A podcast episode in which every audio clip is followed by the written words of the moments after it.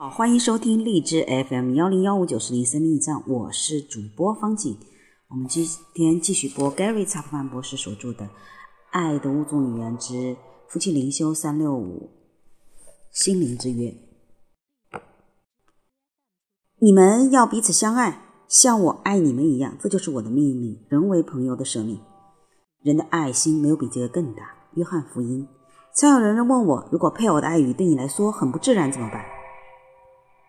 也许他的爱语是身体的接触，而你却不习惯抚摸；或者他的爱语是接受礼物，但礼物对你来说并不重要。也许他的爱语是精心的时刻，但是一起坐在沙发上交谈二十分钟，对你却是最可怕的噩梦。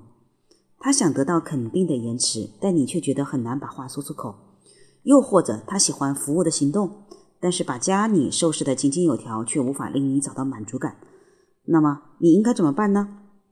你要学会讲你伴侣的爱语，如果这对你来说很不自然，那么学着去讲这种爱语，就更能表达你的爱，因为这说明你是付出努力和愿意去学习的，这将会令你的配偶听得更清楚。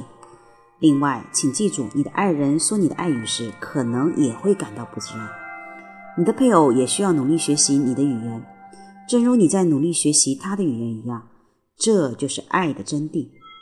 耶稣讲得很清楚，我们要彼此相爱，就好像他爱我们一样。也就是说，要做出最高程度的牺牲。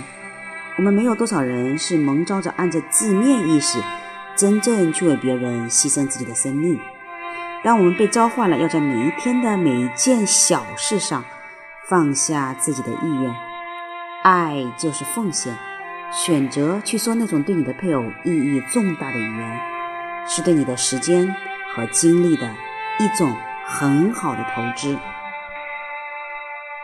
再说一遍，爱就是奉献，选择去说那种对你的配偶意义重大的语言，就是对你的时间和精力的一种很好的投资。好的，今天我们就播送到这里。三月二十五日，感觉不自然的时候，明天我们继续。